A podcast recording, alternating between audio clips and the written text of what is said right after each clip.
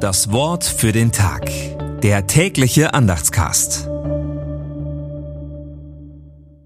Mittwoch, 14. Februar 2024.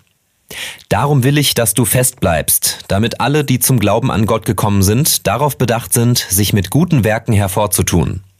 Titus 3, Vers 8. Gedanken dazu von Frank Banse. Der Leiter der Gemeinde soll mit gutem Beispiel vorangehen, was gute Werke betrifft, denn man kann nicht das eine erwarten und das andere tun. Das gilt bis heute. Das gilt für jede und jeden von uns. Christinnen und Christen sollen sich mit guten Werken hervortun.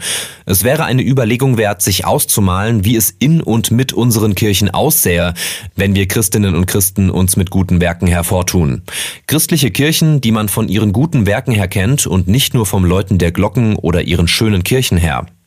Und was gute Werke sind, das weiß jedes Kind. Das Wort für den Tag. Der tägliche Andachtscast.